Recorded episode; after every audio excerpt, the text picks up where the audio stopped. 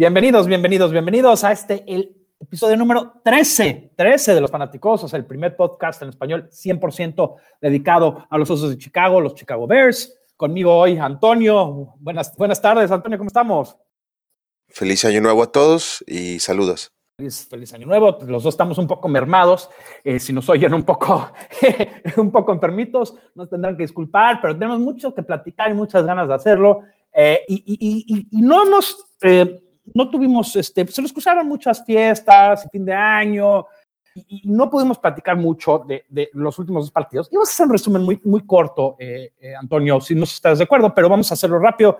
El juego eh, contra Cleveland, este, ¿quieres dar un resumen de, un enunciado? ¿O dos enunciados, si quieres? Sí. básicamente el juego contra Cleveland fue una victoria. Un mejor equipo le ganó a un equipo peor. Eh, evidentemente no estamos al mismo nivel, ¿no? Sí, este, yo, yo le diría, eh, Cleveland perdió el juego más que Chicago lo ganó. Eh, Cleveland, híjole, es un equipo tan malo, tan malo que entrega los partidos, entrega los partidos. ahora, Chicago tomó ventaja y, muy bien, ¿no? Y ahora el partido de, de, los vikingos, pues para qué gastar tanto tiempo en un partido ya, pero también otra vez un enunciado, dos enunciados si quieres dar sobre ese partido. Es el mismo principio, es una derrota, una mejor escuadra le ganó a un, peor equipo. Evidentemente tampoco estamos al mismo nivel. De acuerdo, de acuerdo. Yo, yo, yo diría que es buen, buen tiempo para emular a un equipo como Minnesota con buena ofensiva y buena defensiva. Y hay que emularlos, ese es el equipo que queremos ser. Eh, imagínate pensar eso hace unos años, pero sí se han armado bien y bien inteligentes dándole carpetazo a ese tema, porque creo que ya eh, acabando la temporada no nos importa tanto ya estos dos partidos. Y estamos ya viendo para el futuro. Eh, resumen sobre la, temporada un poco. Quiero, quiero nada más recordar a la gente que ganamos cinco partidos y, perdimos once. O sea, otra vez una temporada larga. Sí ganamos más que la, temporada pasada, pero no por mucho. Y, es algo pésimo, ¿no? Eh, y creo que creo que es algo que necesitamos mejorar. Ahora, el, orden del draft, que creo que todo el mundo también me, ha preguntado, eh, Chicago es el número 8, ¿no? Eh, Antonio, yo creo que vamos a saltar y vamos a, tenemos unos temas y vamos a platicarlos un poco más y esto es a donde se va a volver más divertido este, este podcast. Y, esta idea fue de, Antonio mismo, que es que vamos a ir por temas y vamos a discutir este, estos. Entonces, vamos a dar premios, los primeros premios de los, del podcast de los fanaticosos, primero de muchos, ¿no? Eh, ¿Cuál fue eh, tu jugador sorpresa este año? Híjoles, eh, te lo voy a robar. Fue Fuller. Nadie esperaba nada de él. creo que a todos nos, nos dio una muy grata sorpresa en la manera en cómo regresó después de sus lesiones. Creo que Fangio tuvo mucho que ver ahí en trabajar el aspecto mental con él y de traerlo a un nivel como el de su primer año similar o inclusive mejor. Creo que todavía tiene mucho que, puede hacer, que puede dar, sobre todo a la hora de, de quedarse con intercepciones, pero definitivamente es una grata sorpresa para, para el equipo. No puedo estar más de acuerdo contigo. Eh, siento que es un jugador que nadie esperaba. Es la definición de un jugador sorpresa. Nadie esperaba nada de Fuller, especialmente después de no jugar nada la temporada pasada. Y, la, y, las circunstancias que se dieron, que Fangio le dijo que debería de estar jugando y que se estaba haciendo más o menos seleccionado, entre líneas es lo que dijo Fangio, no lo tomó muy bien Fuller, pero al final acabaron siendo como uña y mugre los dos juntos y, muy feliz creciendo. Y Fuller sí vino de la nada, eh, no esperaba nada, inclusive no pensaba yo que no iba ni llegar a ser el equipo de, fuera de training camp y acabó siendo de los mejores jugadores. Entonces, sí, sí estoy de acuerdo eh, el premio por jugador sorpresa por, unanimidad se lo lleva Kyle Fuller. Eh, ahora, eh, jugador que fue más consistente. Aquí voy a, voy a empezar yo. Y, a mí me gustó mucho Eddie Jackson. Eddie Jackson, desde el principio de la temporada hasta el fin de la temporada, fue el único que nunca bajó su juego. En todo momento fue explosivo, nos tapó un hoyo enorme eh, inclusive, yo sé que al principio con Quentin Dems este, no vio el campo tanto, pero, pero, pero yo, el segundo que vio el campo ya no soltó su posición. Eh, jugó a muy alto nivel, enseñó crecimiento, pero esa fue la parte consistente de ese equipo.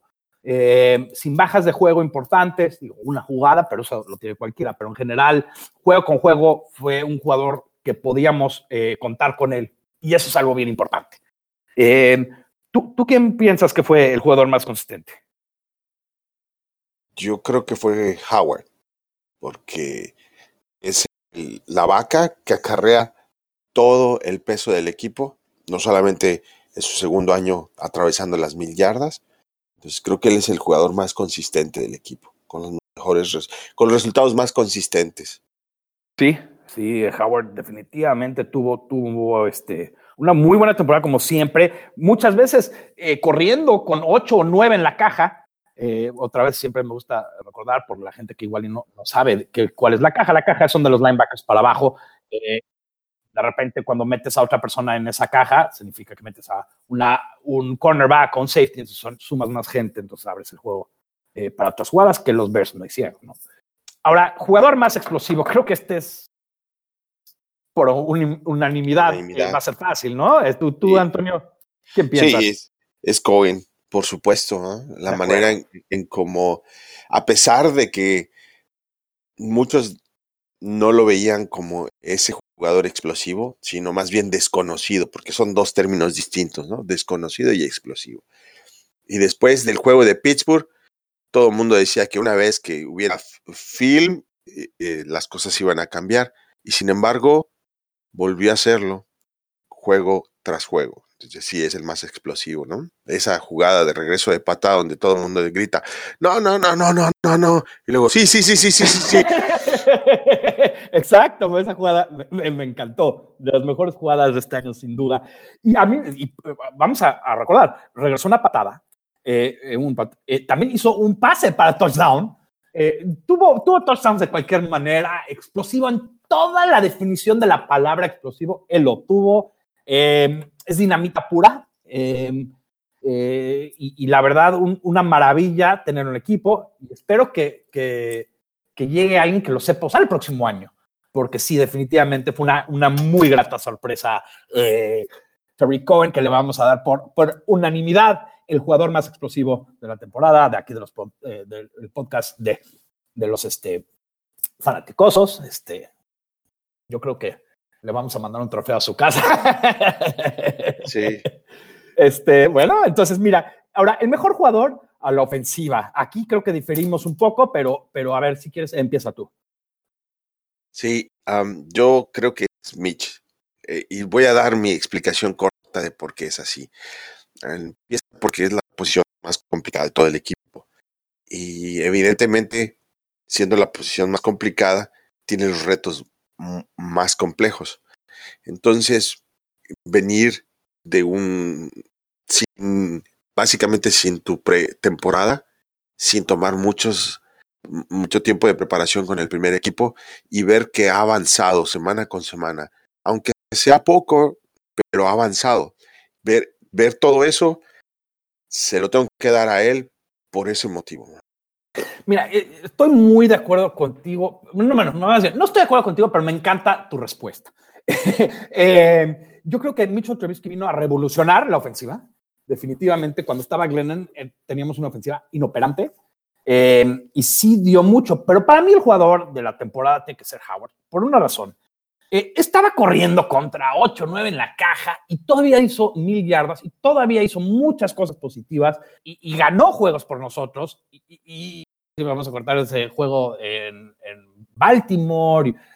Howard, cuando estaba jugando bien, era imparable. Y para mí, eh, se lo voy a dar a él porque jugó más juegos y, y sin, sin, tanta ayuda, eh, le fue muy bien. Aunque Mitchell Trubisky también es una muy buena respuesta, pero aquí no va a ser por unanimidad, porque pues sí, a algo de, de, de, sí diferimos algo, ¿no?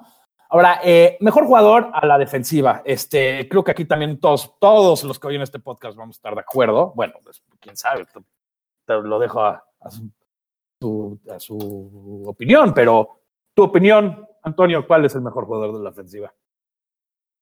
Uh, Hicks, por mucho, y tendría que estar en el Pro Bowl. Todavía no lo dijeron, todavía estoy molesto por eso, pero este, no hay manera de que le puedan quitar eso de, la parte de, nosotros como aficionados, que podamos ver quién es el mejor jugador a la defensiva, no solamente de este equipo, sino de muchos equipos.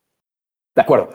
Hicks definitivamente es el jugador del año eh, al lado defensivo. Hicks este, eh, dominó grandes partes de la temporada, llevó el equipo, lo puso en su hombro, eh, sus hombros y, hizo todo lo que alguien puede hacer para hacer el Pro Bowl y, lo dejaron fuera básicamente porque Chicago perdió muchos juegos, pero ves a los ves otros cuartos de, los Giants y cosas así. creo que aquí hemos platicado por qué en otros podcasts, por qué los Bears no llegan al Pro Bowl y muchos de ellos eh, con el mar mercadeo que tiene este equipo, en mi opinión. Eh, pero Hicks definitivamente fue el mejor jugador a la defensiva. Le vamos a dar el premio por unanimidad otra vez. Este, sin duda, sin duda, un, jugadorazo y, muy buen, eh, muy buena firma de, Pace, porque no ha tenido muchos, hay que de repente darle una muy buena. Él definitivamente es un jugador que no viene eh, todos los años este, en la agencia libre y menos al precio en cual lo conseguimos. Ahora, peor jugada, peor jugada del año. Yo no se me va a olvidar nunca el, el regreso de Cooper a la zona de anotación y justamente antes de atravesar, suelta el balón. O sea, disciplina, la inconsistencia, eh, eh, todo lo malo que puedas pensar del equipo de los Bears a la defensiva, lo puedes resumir y meter ahí en una capsulita y ahí está. Para mí eso fue pésimo, no se me va a olvidar nunca. Aparte la vi en vivo y peor, más coraje me da. Impresionante. Eh, pésima jugada, pero a mí la que me dejó un, sabor amargo creo que todo, creo que para mí fue el cambio, lo que, lo que destrozó nuestra temporada fue el pase de Hundley eh, contra de Fuller en tercero, el tercer down, en cuarto cuarto del juego contra Green Bay, que avienta un pase largo y nos mete en la estaca. Eh, por lo que significa, porque fue contra nuestro acérrimo rival, porque este, otra vez perdimos un partido que teníamos que haber ganado. Eh, y porque básicamente fue el principio del fin de Fox. Este, ahí ese, ese fue, yo creo que ese partido lo ganamos y cambia toda la temporada. Igual, y ahorita no estamos hablando del nuevo entrenador, estamos hablando de la continuidad de Fox por un año más, en mi opinión, porque cambian muchas cosas, pero lo viera no existe, no existe. Y esa jugada para mí fue el, el quiebra nucas, el rompespaldas, el, todo lo que quiere decir, lo, que nos, lo, que nos mató, la estocada final de Fox Chicago, ¿no? Ahora, eh, yo quiero agregar aquí la, mejor jugada de la temporada y, yo voy a, empezar en esta. Y Antonio, creo que tú aludiste a esta jugada antes y creo que todo mundo se acuerda de esta jugada y la voy a nombrar la no, no, no, no, no, no, no, no, no, sí, sí, sí, sí, sí, sí, sí, que es la de, de, de, de Tariq Cohen en el regreso de patada que nadie, y creo que va a ser una de esas eh, jugadas históricas que todo el mundo que es aficionado a los Osos de Chicago eh, se va a acordar por muchos años. Y, creo que no hay nadie que no estaba gritando, no, no, no, no, no, no, ¿qué es? Espérate, sí, sí, sí, y se va. Eh, para, mí fue una de esas jugadas electrizantes, increíbles, y, y, que solo un jugador explosivo y, y de esa índole como como Tricon puede hacer, ¿no? Por supuesto, estoy de acuerdo. Eh, explosiva no solamente en términos de, de la ofensiva y de la revulsión de ánimo que viene al equipo después de eso, sino que eso es la NFL. Eso es una por qué nos gusta mucho este deporte. De acuerdo. No, y, de acuerdo, y creo que con eso ya podemos cerrar este, eh, eh, la primera entrega de, premios y hay muchos premios que se llaman por unanimidad y, igual en los próximos años este, vamos a tener a uno de estos jugadores aceptando un premio de, nuestra parte, ¿no? Sería bueno, pero, pero bueno, vamos a, vamos a crecer y vamos a, vamos a desarrollar esto lo máximo para que, para que eh, podamos compartir con, con, los jugadores de Chicago estos premios en el futuro y, no tengo dudas de que lo vamos a hacer en un futuro muy cercano. Este, ahora, em, vamos a hablar Ya hablamos mucho de los jugadores, inclusive empezamos a hablar un poco de esto, pero vamos a hablar del staff. Eh, se me va al aire a veces hablando de esto, pero vamos a empezar con Logins. Logins, nuestro coordinador ofensivo. Eh, eh, yo no sé si quieres empezar tú, este, Antonio. ¿Qué, pensaste de, de Logins este año? Ay, híjoles. Eh, yo no sé cómo tiene trabajo ese señor. Y me, me sorprende que voy, estoy leyendo ahorita que está en Miami en pláticas con gays para incorporarse a su, a su staff de cocheo. Todavía no saben exactamente en qué posición lo van a meter, pero eh, sí, eh, me, parece, no sé, no puedes, ¿cómo le das trabajo a una persona que viene con tan malos resultados. Te toca la puerta y te dice, mira, te enseño el tape de todo lo que logré con, con mi ofensiva de dos años, y de, perdón, del último año, y definitivamente no tiene nada en la mochila. Ese señor no debería estar ahí. Es de lo peor, de lo peor.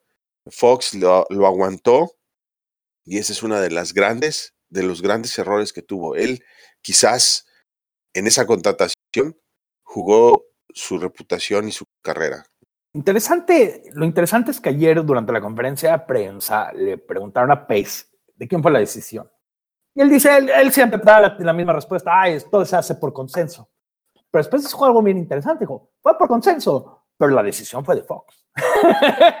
en otras palabras, él sí se lavó las manos eh, y sí siento que, ese tipo de jugadas, de ese tipo de, cosas se tiene que hacer por el entrenador. No tengo dudas que fue Fox el que eh, eh, llamó a Loggins. Loggins como entrenador de corebacks tuvo buen año hasta ahí. Em, tuvo dos problemas muy grandes. La temporada pasada em, pasó la pelota cuando no tenía que estar pasando la pelota y esta temporada eh, corrió la pelota cuando no la tenía que estar corriendo, nunca pudo atinarle bien eh, y no estaba, no estaba listo para ser un, coordinador ofensivo. Su, su, currículum creo que pues, puede ser como un muy buen eh, coach de corebacks, puede ser porque todavía le falta en eso, pero creo que en eso se va a ir a Miami con Gaze. Gaze no lo va a dejar llamar las jugadas, eso no por seguro. Pero Loggins definitivamente fue uno de los problemas críticos de este equipo y una de las razones principales por la cual Fox pierde su trabajo. De acuerdo. bueno, él en Tennessee ya había sido coordinador ofensivo, o sea, no, no le resultaba nueva la posición. El, asunto es que no, no tiene con qué tener esa posición. digo, lo, lo, más explosivo que, fue, que vimos de él fue en el último juego contra los vikingos, jugando Wildcat con eh, Cohen. Por favor, o sea, patadas de ahogado. Y no nada más eso, o sea, se esperaron hasta el último, hasta el último juego, hasta el último cuarto para abrir la, eh, cosa de jugadas. Ya, era patadas de ahogado, como tú dices, este, ya, e, era mucho y, creo que eh, Fox y, Logan se fueron juntos eh, y se fueron uno por el otro. Creo que también Fox no le hizo ningún favor a, a Logan, o sea, prohibiéndole a veces pasar la pelota. y, Logan tampoco no hizo nada desarrollando los jugadores que tenía, eh, teniendo jugadores como eh, Shaheen, que estando saludable no lo usaba, usa jugadores como Terry siendo el jugador más explosivo que tenemos, no lo usaba. Eh, de repente, Wright, que es, era el receptor más este, consistente, no lo usaba. Entonces, básicamente, pues no usaba nada interesante y, su insistencia en el usar jugadores como Bellamy y eso creo que fue el principio del fin de, esta administración en Chicago. Pues bueno, creo que, le podemos dar palazos a Loggins y a Fox hasta que, hasta que acabe y, vamos a llegar a Fox. Espérense un ratito. Pero quiero hablar un poco de Fangio. Fangio, eh, voy a empezar yo, Antonio, si, si no te molesta. Pancho yo creo que hizo un, buen trabajo, eh, especialmente considerando que la defensa estuvo en el campo mucho, mucho tiempo eh, en muchos de estos partidos, especialmente eh, los primeros dos tercios de la temporada, y siempre la mantuvo arriba y hizo buenas sustituciones cuando cayó, cuando salió Floyd y, se empezaron a lastimar y, y no teníamos gente que vaya para el coreback, hizo ajustes. Eh, a mí me gusta, creo que podría mejorar, sí, pero creo que también el talento puede mejorar mucho para darle la mano. Eh, y creo que me gustaría ver si hay una manera de retenerlo, pero la veo bien difícil. Yo creo que se va y desafortunadamente creo que es una posibilidad muy fuerte es que se vaya a los Packers de Green Bay, porque ellos acaban de despedir a, a Dom Capers. Y eso sería pésimo para nosotros, porque yo veo a Fangio como un muy buen entrenador, eh, muy difícil de reemplazar. Ahora, no creo que le den un trabajo de, de entrenador en jefe. Entonces, yo si soy Pace, obviamente esto depende del coach que traigan, pero lo, y lo, nos vamos a meter esto un poco más al rato, pero me gustaría ver que, lo, que le paguen muchísimo dinero y que, aunque sea el coordinador más, más altamente pagado, que lo hagan y que lo traten de mantener. Pero esto sí tiene que ser decisión del coach que entra, porque si no, siempre va a ser una excusa de por qué no nos está yendo bien y, no quiero eso tampoco, ¿no? Eh, no sé si quieres, este, qué puntos tienes tú sobre Pangio, este. Ah, es el, que mejor resultados tuvo de las tres fases del equipo, equipos especiales, ofensiva y defensiva. Por supuesto que la defensiva es, lo único que vimos crecimiento en los últimos años. Y eso es por su mano. ¿ah? Eh, lo vimos, su trabajo que hizo no solamente con, con los novatos, sino con incluso sacándole algo de jugo a los pocos agentes libres que le trajeron. no sé si se vaya, si no se queda en Chicago, no estoy seguro que se vaya a Green Bay. Mm, por ahí en alguna vez en el radio escuché que el tema del frío no es, no es algo que le guste. Él prefería irse más hacia la costa del oeste. Eso me hace pensar en San Francisco invariablemente. De San Francisco hacia abajo, ¿no? No, no, no estoy seguro. Son especulaciones, pero ah, definitivamente el estilo de vida que tenemos aquí de frío no, no es lo que le gusta. Entonces, Vamos a ver, pero me encantaría que se quedara en Chicago con, si no como entrenador en jefe, sí como, como para darle continuidad a la parte de la defensa. De acuerdo. Este, creo que uno de los errores más graves de cuando hicimos el cambio, digo, aparte de escoger a Tressman, ¿no?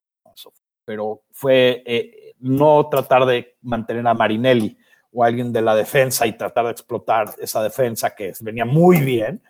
Y eso nos, causó, pues, todo, todo el mundo vio lo que le hizo a esa defensa, que era buenísima, eh, caímos a ser de las peores defensas en la liga, y por fin regresamos otra vez y, y empezar de cero. Sí, y a Mel, a Mel Tucker no le fue mal ayer con, con Georgia, o sea, me sorprendió. Bueno, Mel Tucker, creo que, creo que es diferente eh, entrenar a colegiales, eh, y, y, y, no le quito su mérito, muy bien por Mel Tucker, a veces también los entrenadores se nos olvida que también ellos tienen que aprender. Eh, creo que le tocó una situación muy difícil, pero también no hizo bien con la oportunidad que le debemos en Chicago, porque una vez fue, le dijimos, toma esta defensa y córrela de esta manera, que, que es en contra de, de, de, cómo él venía. Y después, cuando él trató de correr la defensa a su manera, era muy tarde porque también no tenía los jugadores para hacerlo. Entonces, eh, digo, eh, Mel Tucker creo que es un muy buen eh, entrenador de college y creo que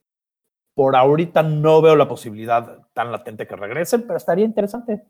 Eh, no, no, no lo estoy defendiendo, ¿eh? ni tampoco lo estoy pidiendo. pues ahora espero. Que no me vayan a, me vayan a pedrear la cuenta de Twitter. Ya iba a decir, vas a tener este. Eh, ¿Quieres de regreso? Mel Tucker, sí, No. No. no, no, no, no, para nada. Creo que nadie está eh, pidiendo eso. Este, ahora, vamos a, vamos a, otra vez se me va el aire, nada más pensando, pero vamos a platicar de Fox. Eh, antes de, todos, vamos a, el récord de Fox con Chicago fue 14 ganados y 34 perdidos, eh, por una eh, 2.292 de, de, de, efectividad. Segundo, el segundo peor de la historia, ese juego contra Cleveland lo sacó del sótano. Eh, y veníamos platicando antes de venir al aire de muchas cosas de Fox y creo que eh, me gustaría empezar en este punto. Creo que Fox, mucho de lo que yo no entiendo es un, entrenador con tanta experiencia, porque es algo que Fox tiene, mucha experiencia. ¿Cómo no supo llevar el partido? Un partido, las decisiones dentro de un partido. Eso implica eh, cuándo llamar a un challenge, eh, cuándo ir, por, eh, ir y arriesgarse a hacerlo en, cuarto down, cómo hacer ajustes a medio tiempo. Es un entrenador demasiado rígido y, y, practicando un fútbol americano muy viejo y sin, eh, sin ajustes. Y creo que es algo que al final del día lo mató. Eh, no nada más en Chicago, pero viendo históricamente, también lo mató en Denver con un quarterback histórico como, eh, como Peyton Manning. No pudo ganar con esa defensiva y el próximo año Peyton Manning, apenas pudiendo moverse, ganó con la misma defensiva y otro entrenador. Creo que, eh, creo que Fox, si algo se le va a criticar eh, durante el tiempo, es eh, que no supo llevar el partido, no supo cómo hacerlo. Pero algo que, voy a decir que me sorprendió mucho es que los jugadores sí lo quieren, eso no hay duda. Y no se dieron por vencidos con él. Cuando Trashman llegó aquí, los, los, jugadores ya al final se dieron por vencidos y se notaba el producto en el campo era pésimo. Y si algo no le quiero dar mucho crédito porque siendo el segundo peor de toda la historia, eh, no es mucho de, de, que darle, pero si algo le voy a dar es que nunca se dieron por vencidos eh, y siempre salieron a tratar de ganar, pero la verdad Fox creo que ya no da. Eh, ¿Cuáles son tus, tus, comentarios sobre, sobre el reino de Fox aquí en, este, en Chicago? Pues ya se acabó, es lo mejor que podemos. ya hay, no tenemos más, más que ver con Fox. No sé si sea bueno o malo. Tiene un, raíces muy profundas en la liga. Eh, gran parte de su error creo que, se, lo, se lo va a deber a Loganis. Lo, lo, hace, lo aguantó demasiado. Lo tuvo a su lado mucho tiempo con, sin, que le, sin que le respondiera. Entonces creo que va a ser su pecado más grande y gran parte por la cual ya no estaba. Porque en otros equipos había tenido un staff con entrenadores ofensivos mucho más brillantes que el que nos tocó a nosotros. Fox es un manejador de personal, de, cuarto, de staff, de, e, es alguien que, que va a determinar las bases de cómo se va a hacer todo dentro del locker. Y por eso los jugadores lo quieren, porque esa es su principal característica. Um, La otra característica que tenía es que tiene muy buenas conexiones y lograba tener muy buenos entrenadores a su alrededor.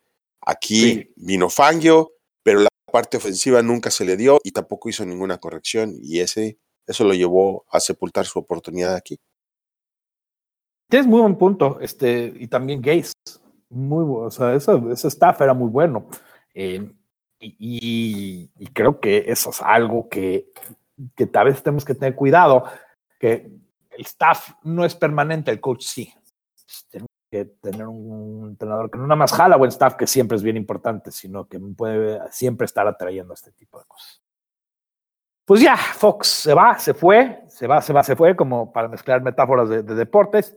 Y, ahora eh, entra un entrenador nuevo y quiero ver quién va a ser este nuestro nuevo coach. Ahora, esto no es quien pensamos, ojo, yo quiero, yo quiero, o por lo menos como yo lo pensé, no sé si tú pensabas diferente, eh, yo lo pensé como quién, quién, quién queremos, quién es nuestro candidato, eh, Antonio. Y hemos platicado en este podcast y hemos escrito en, en, en, el, en el blog y yo he cambiado mucho, pero tú has sido muy constante eh, en tu opinión y que por eso quiero da, darte chance de, de empezar. Este, ¿quién, ¿Quién piensas tú que debería ser el nuevo coach de Chicago? Yo siento que debe ser alguien que tenga la misma característica de Fox en cuanto al control del, locker room, que imponga disciplina y que tenga jerarquía para el manejo, porque esa es la principal característica que debe de tener el entrenador. Y segunda característica es el staff que pueda tener. No sé por qué Fox no funcionó, pero tenía esas dos características.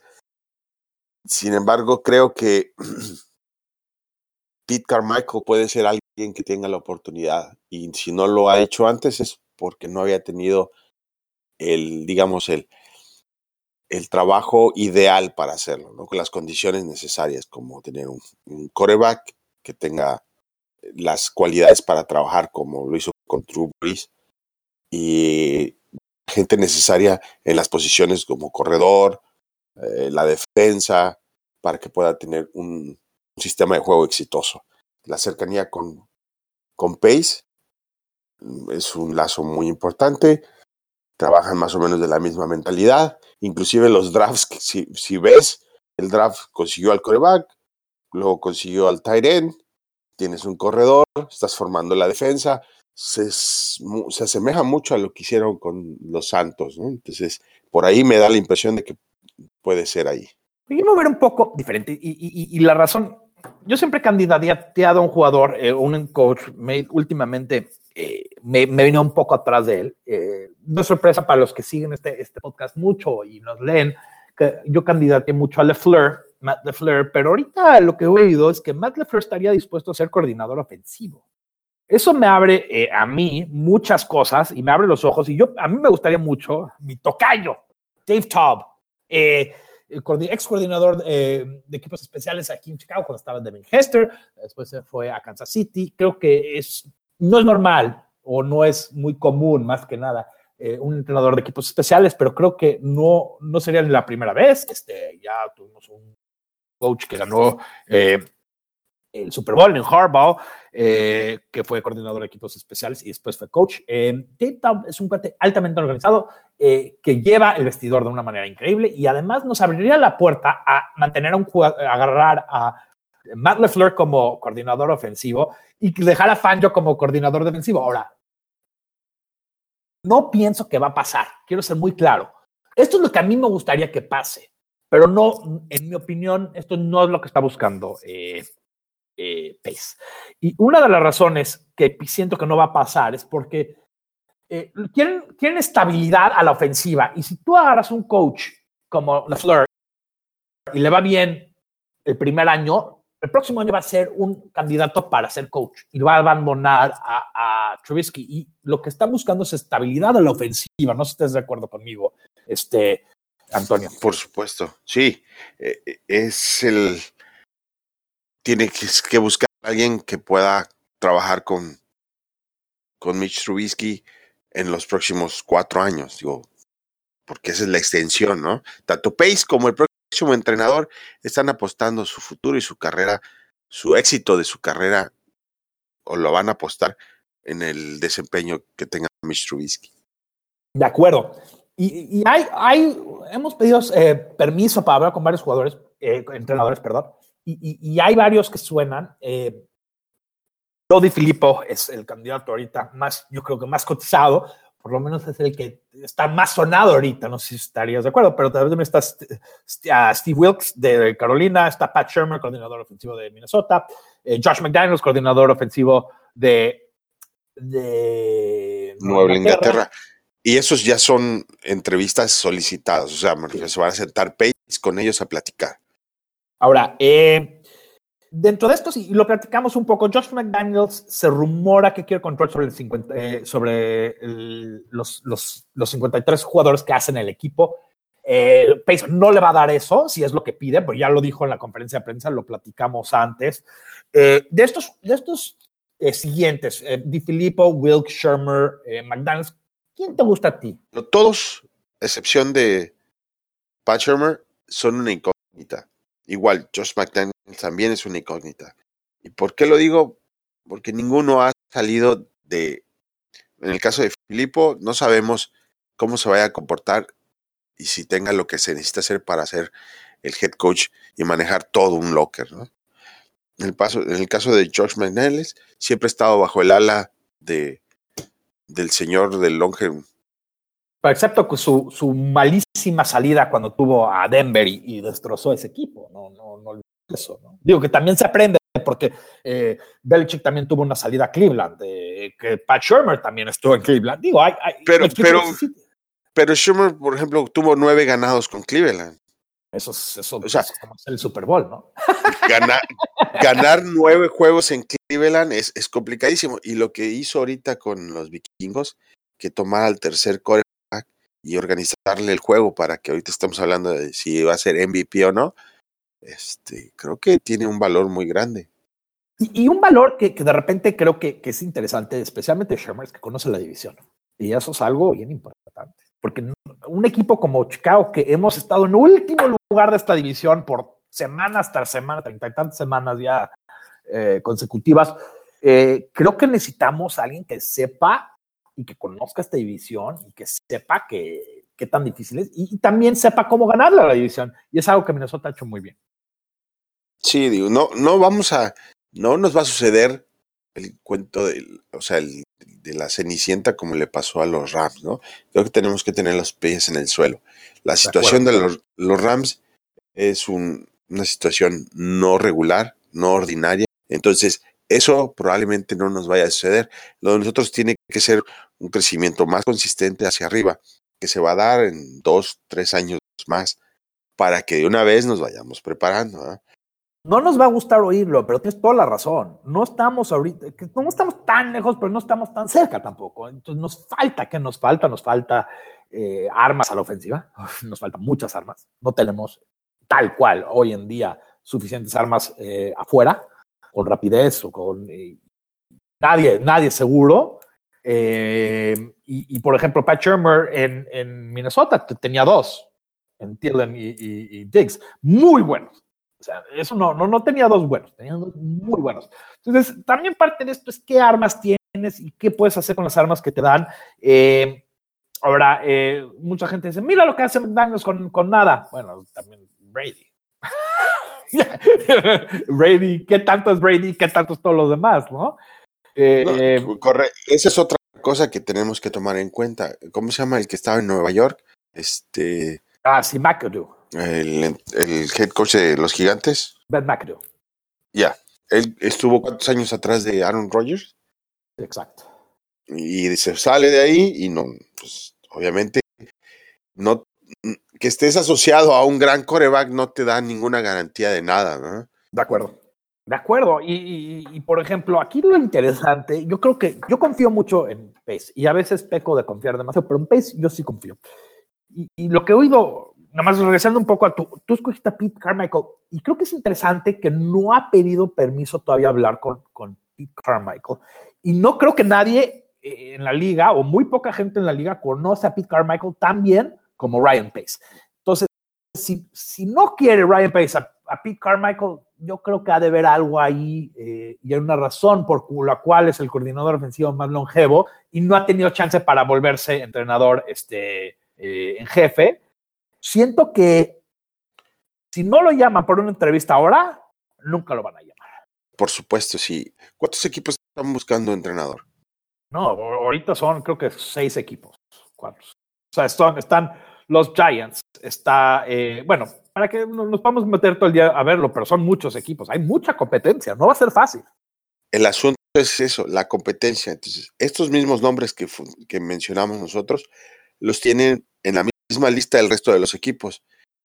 Lo que va a dar la diferencia es cuando ese entrenador o coordinador ahorita vea cuáles son las herramientas con las que ese equipo contiene y que va a determinar si va a ser o no va a ser exitoso.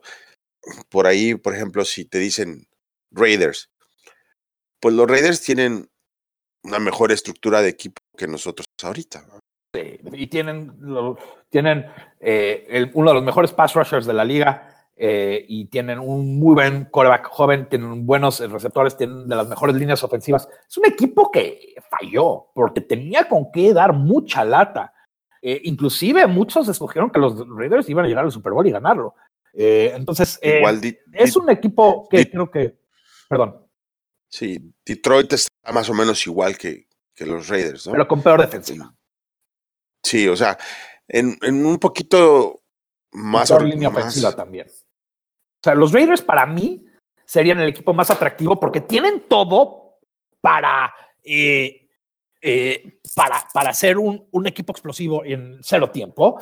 Eh, creo que Gruden, que se está hablando que ya está hecho el, contrato casi casi, que nomás está armando su staff, que, que, va a ser muy bien. Que para mí es excelente porque Gruden para nosotros nunca iba a ser opción.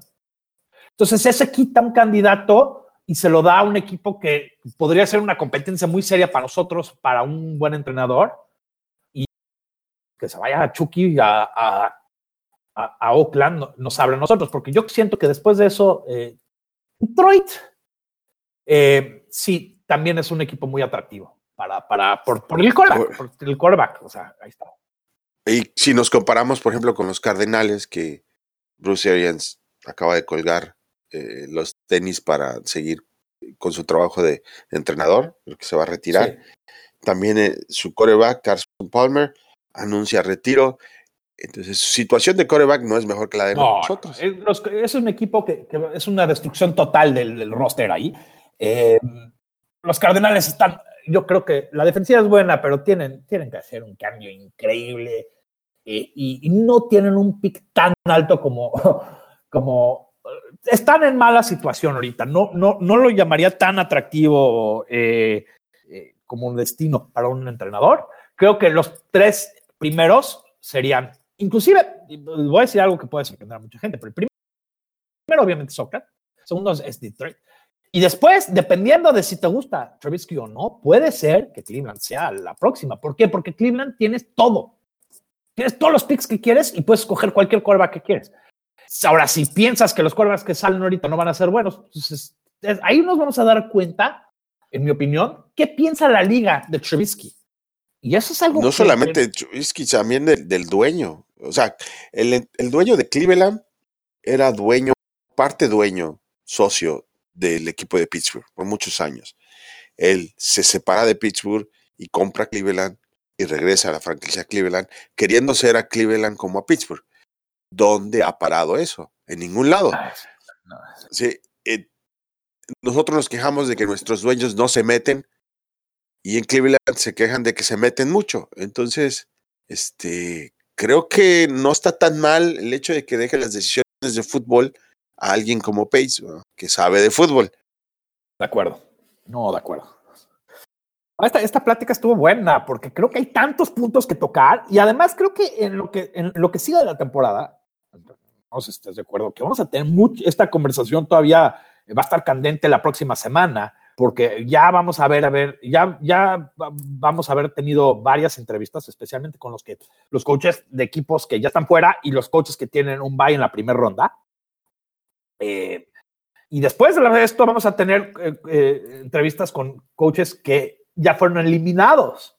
Entonces, esto, esto, va, esto creo que vamos a tener mucha leña de que echar a la, fogata con esta, con esta plática. No sé, y, creo que vamos a poder hablar de esto la próxima semana. Y como hemos platicado tú y yo mucho, tenemos planes de, que este podcast este, sea constante, especialmente en el, off-season, porque nos encantan los, los Bears y nos encanta platicar y creo que no hay mucho de qué, hay, eh, muchas noticias y creo que sí hay, más bien, hay noticias, pero no hay mucha plática durante el off-season y creo que nosotros queremos este, eh, llenar parte de ese, de ese vacío, ¿no? Ahora, quiero darle un poco carpetazo a este tema porque también hay otras partes que quiero tocar, que también es parte del futuro, eh, que vamos a tener mucho, muchas pláticas en, en los seasons de este tema. Pero, a ver, yo, quiero eh, que empieces tú en este tema. ¿Qué jugadores actualmente con Chicago se van? ¿Qué, jugadores no quieres ver con Chicago la próxima temporada? Ah, no quiero ver a Cooper, no quiero ver a Grasu, no quiero ver a Wheaton, no quiero ver a Dion no quiero ver a Callahan, no quiero ver a McPhee.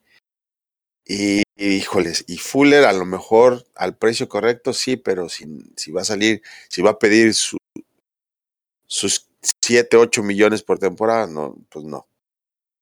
Estamos muy, muy similares, creo que todo el mundo dice Glennon fuera, McPhee a 7, 8 millones, no hay manera, y creo que McPhee ya su carrera está, eh, no, no veo un número razonable para él, eh, porque no veo que juegue ya muchos. Eh, eh, Cooper fuera, Witton fuera, y ahora un, hombre, un hombre interesante, Seaton. Seaton, yo veo que dependiendo de quién escojamos en el draft, que hay rumores que también este, un guardia del Notre Dame, increíble jugador, déjenme decirles. puede ser de los mejores guardias que yo he visto en college en toda mi vida. Yo sigo el, el college muchísimo aquí. Eh, Creo que Seaton podría estar saliéndose. Eh, ahora, yo siento que Grasu, Callahan, ellos este, pues son jugadores este, de reserva que dependiendo de las circunstancias se van o se quedan. Que creo que eh, no me gusta mucho Grasu porque no tiene flexibilidad de posiciones. Normalmente es un jugador que solo juega centro. Y en esa, en esa situación necesitas un jugador, estoy de acuerdo contigo, que juegue varias posiciones en la línea. Yo no lo había puesto en mi lista original, pero creo que tú tienes toda la razón en agregarlo por eso, por no tener flexibilidad. Y, porque se lesiona bastante también. Eh, Fuller me encantaría también, también. Y Fuller, eh, Fuller es la pregunta de 64 millones de dólares, se queda, se va. Eh, creo que eso se va a decir muy rápido, porque o lo firmamos una extensión o le ponemos el tag, porque no hay de otra. Sí, yo no, no culparía a Pace si lo deja ahí o si se queda con él. O sea, hay motivos suficientes para decir que se puede ir y que le demuestre y que alguien más le pague. O sea, que alguien más haga la apuesta o la haces tú, basado en lo que vistes en el último año y en el primer año. El mejor, el más indicado va a ser Pace para tomar esa decisión sí puedo decir que voy a estar conforme con cualquiera de las dos cosas que pueda decidir. Y creo que tú lo has dicho en otros podcasts y creo que tienes toda la razón. Y quiero este, recordar a la gente que eh, también eh, hay mucho jugador, agente libre, que juega cornerback, que, va a estar. Está, eh, hay, hay, hay, muchos. En, en, Inglaterra. Básicamente creo que va a ser este, una posición muy profunda en agencia libre y no tanto en el draft. Eh, eh, pero sí, sí creo que podemos atacar esa situación, como lo hicimos el año pasado con a veces con un contrato menor, y creo que con, eh, con eso vamos a ver con qué jugadores se quedan, y yo voy a empezar esta vez. Yo dije que, Fuller se queda, y también a, a, Mukamura. ¿Por qué puse los dos? Porque creo que, creo que les podemos dar un contrato bueno a los dos. A Mukamura, él es un jugador que creo que lo no hay tantos equipos que van a estar tras él. Creo que vamos a ser nosotros y los Giants. Eh, es un jugador sólido, sin que tenga muchas intercepciones. No, es más, tiene muy pocas intercepciones en su carrera, pero es sólido. Es un jugador sólido eh, y creo que hay chance. Ahora, a mí me gustó mucho también Wright. Tengo, tengo, mi pregunta a ver si Inman se queda. Inman me gustaría porque significaría que, pero solamente, no, no como uno ni como dos. A mí me gustaría él como un cuatro eh, receptor. Yo voy a decir un jugador que, que creo que nadie va a esperar, eh, eh, nadie va a esperar este nombre, Mark Sánchez. Yo creo que Mark Sánchez sí. ha tenido mucho que ver con el crecimiento de Mitchell Trubisky. Es un jugador caro y es un jugador que vamos a tener en la banca. Yo siento que él es un entrenador más. Y aunque no lo hemos activado, yo he visto como clips que de repente ponen en el NFL Network y el canal, el canal oficial de la NFL, a donde empieza a hablarle a Trubisky y le empieza a explicar las cosas. Y es un jugador que ha sido un mentor, un, maestro, y creo que necesita Trubisky consistencia, y esa va a ser la consistencia de un entrenador viejo, un entrenador nuevo y que se lleva eh, creo que es una posición también que la gente no se da cuenta qué tan importante es eh, tener a alguien como, como, como Sánchez de explicarle cómo manejar la presión, especialmente en un mercado tan grande. Eh, digo, Sánchez nunca lo pudo hacer, pero sí creo que ha sido un, una pieza fundamental en el crecimiento de Trubisky. Me gustaría que, lo, que se queden con el otro año. Antonio, ¿tú, ¿tú quién quieres que se quede o que crees que se quede? Creo que se queda Inman, se queda Houston. Muy bueno Houston. Sí, me gustaría que se quedara a Sánchez. No, a lo mejor ya pásalo al staff, ¿no? O sea, déjalo que, que no esté en el roster, pero a lo mejor que esté en el staff. O sea, su, su, época como jugador creo que ya pasó, pero que tiene que estar al lado de, de Mitch Trubisky, creo que sí. En mucho dependerá porque lo escucha mucho y lo escucha muy bien, y no nada más este, nuestro coreback, sino en el caso de cuando estuvo con Dallas también lo escucharon. Entonces, ¿Mira la diferencia con Dak? Sí. Muy buen punto. Dak sin Sánchez y ahora, y, y, y ahora Dak eh, con, con, Sánchez y sin Sánchez hay una diferencia muy grande. Y siento que Sánchez es un, es un entrenador en el campo. Ahora no creo que, que, que gana 3 millones de dólares al año como, como un backup de coreback. Como un entrenador no va a ganar eso, entonces no creo que se vaya a ganar tanto menos. Hay otro equipo que también igual lo va a querer. Ah, mira, eh, dinero no debería ser un problema, sobre todo para una, una franquicia que, que no tiene problemas de dinero. Ah, creo, no quiero, pero creo que Glennon sí regresa, porque por dos millones de dólares no vas a encontrar un backup de las condiciones de la de Glennon, ¿no? Sí, creo que con Glennon, me gustaría que ya se deshagan de Glennon porque es mucho. Es, le van a pagar demasiado dinero para quedarse con él. Mm, son eh, dos millones lo que le tienen que pagar. No, son dos millones y se deshacen de él.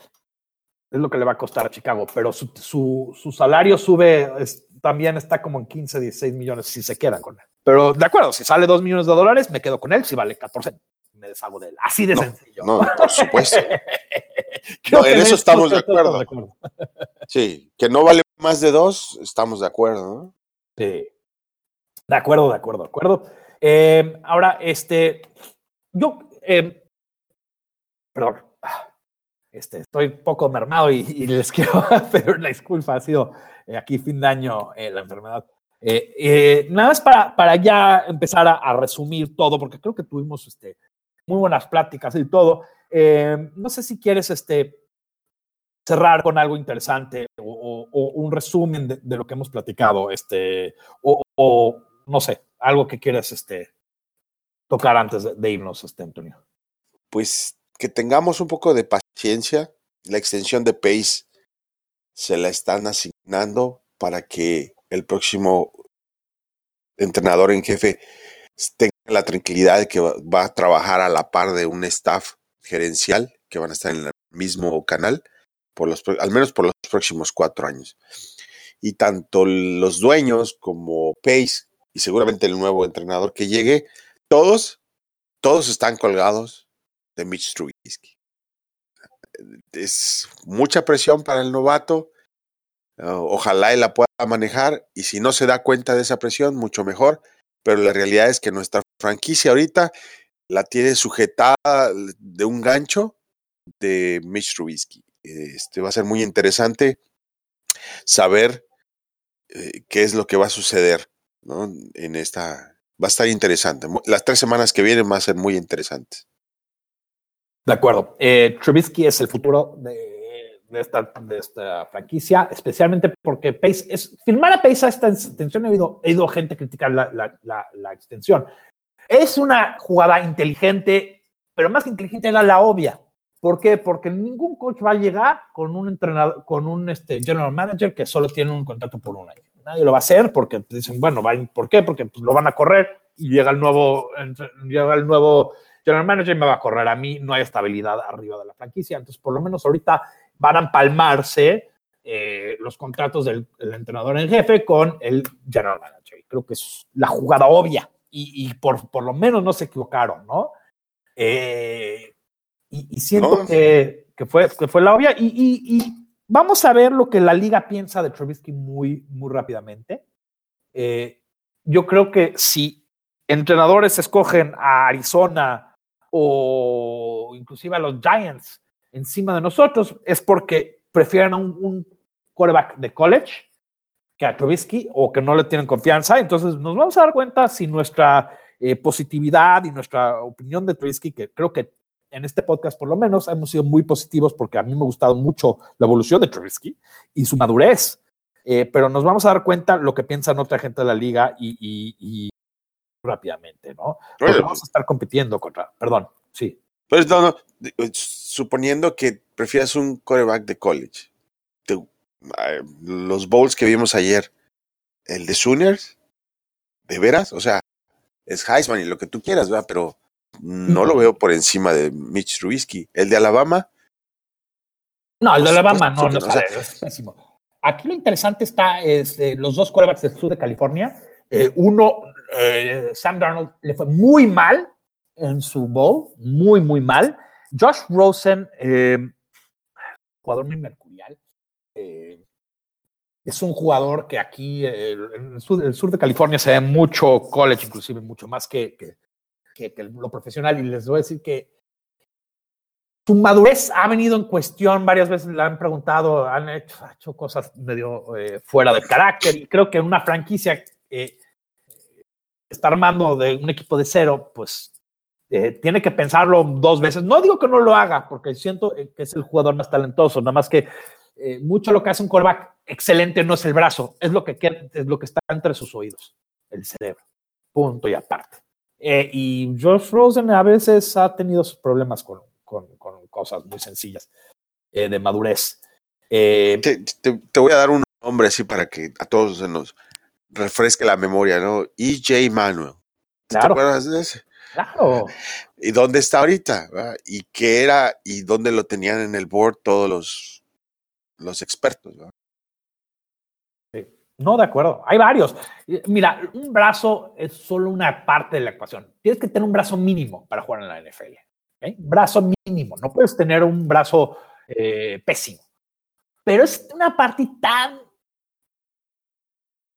Hay gente que ha tenido un brazo increíble que nunca lo han hecho y les voy a dar nombres. Cutler, perfecto, pero también Kyle Bowler, eh, que y, no vamos, y yo creo que el, el peor coreback de todos los tiempos este, Jamarcus Russell. Ok, no sé si se acuerdan de estos, pero son jugadores, por ejemplo, Kyle Bowler y Jamarcus Russell, se los ponían en sus rodillas y aventaban la pelota de más de medio campo y, la, la, pesaban por arriba del, del gol de campo. No importa. No importa si tienes ese talento en tu brazo, si no tienes nada entre los oídos. Y no sabes, y, no te, y lo peor de todo es la madurez, porque ni uno de los dos lo tuvo. Entonces, no nada más no eran jugadores inteligentes, sino no eran jugadores maduros, que creo que si algo le vamos a dar a Trubisky y que algo nos hemos dado cuenta, es que es un jugador muy maduro, un jugador muy maduro por poco tiempo que lleva jugando. En ningún momento lo vi abrumado, en ningún momento lo vi eh, que el juego era demasiado grande para él y que, y que no iba a ir. Yo vi bien a Trubisky, especialmente considerando eh, todas las dificultades que tenía a su alrededor y todas las dificultades que venían con el staff y los jugadores, y él siempre eh, con una calma, pero con hambre de ganar siempre. Nunca dijo, bueno, es que soy rookie. No, siempre decía, yo quiero ganar. Ser rookie no es excusa. Eso me encantó, esa madurez a mí me gustó. Pues sí, vamos a ver a quién nos, nos traen de regalos Santa Claus. Eso. Pues bueno, con eso nos vamos a dar la despedida. Este, Antonio, yo me sé tu, Twitter handle, pero quiero que tú lo des como siempre. ¿Cuál es tu handle de Twitter para que todo el mundo nos pueda este, hablar por ahí? Este, arroba IM Contreras. Arroba IM Contreras y la mía es arroba eh, Bersmexi. Y como siempre vamos a cerrar este tema con mi canción favorita, Bear Down, Chicago Bears.